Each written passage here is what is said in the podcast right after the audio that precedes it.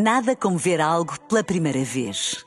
Porque às vezes, quando vemos e revemos, esquecemos-nos de como é bom descobrir o que é novo. Agora imagine que viu o mundo sempre como se fosse a primeira vez. Zais. Veja como se fosse a primeira vez. Na rádio, no digital, em podcast.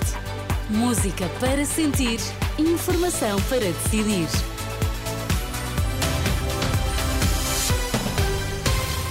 Atualizamos agora toda a informação na Renascença. Vamos saber quais os títulos em destaque a esta hora. Boa noite. No ano passado, Estado e famílias portuguesas pouparam mais de 580 milhões de euros com a utilização de medicamentos genéricos.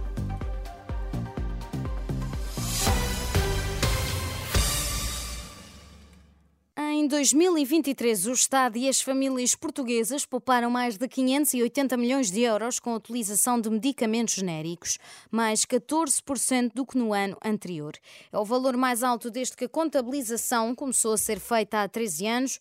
As contas são da Associação Portuguesa de Medicamentos Genéricos e Biosimilares. Maria do Carmo Neves, presidente da Apogen, diz que entre o que poupamos nas últimas duas décadas e o que vamos poupar até 2030, dava para pagar o novo aeroporto e no último ano nós atingimos o máximo de poupança do, dos anos todos que temos vindo a, a, a, observar.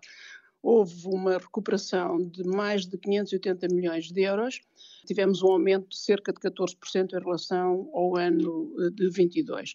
E, se olharmos para o dia de hoje, nós já vamos com uma poupança de mais ou menos 80 milhões.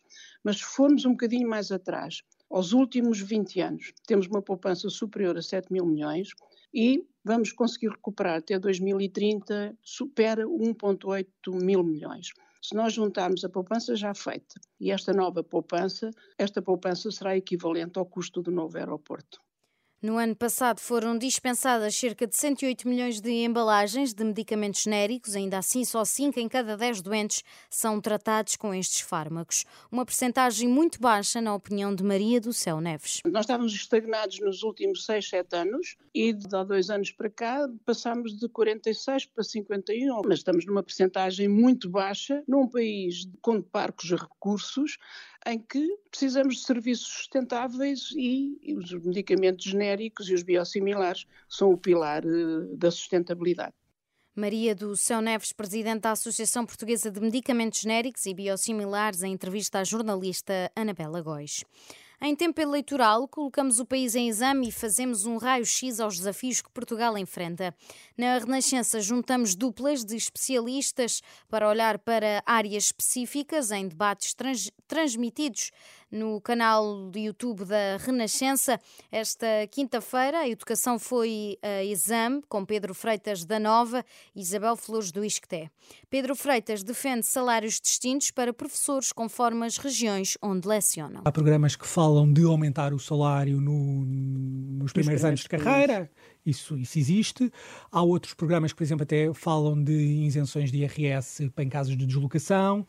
E eu acho que algo na medida de que algo na medida de regiões diferentes têm que ter incentivos diferentes porque têm custos diferentes, é essencial que seja considerado na próxima legislatura e há alguns programas que tocam uns mais, outros Isso é menos. execuível? É possível? Legal, é legalmente também não tem barreiras? Eu acho que há aqui uma questão até mais genérica da administração pública, porque nós, de facto, na administração pública temos um, uma forma até de uma folha salarial muitas vezes rígida e que não internaliza estas, estas diferenças. Mas, por exemplo, isso nos médicos hoje em dia já, já existe, portanto não é uma novidade. Já Isabel Flores diz que a falta de professores está a chegar a todo o país e revela que há áreas onde não há um único professor abaixo dos 30 anos entre os candidatos a docentes. Nós estamos a acabar agora um estudo eh, com a EduLoc, que há de sair nos próximos meses, de uma análise às, às listas de candidatos à, à, primeira colocação, portanto, às listas de, de colocação inicial e àqueles que estão nas reservas de recrutamento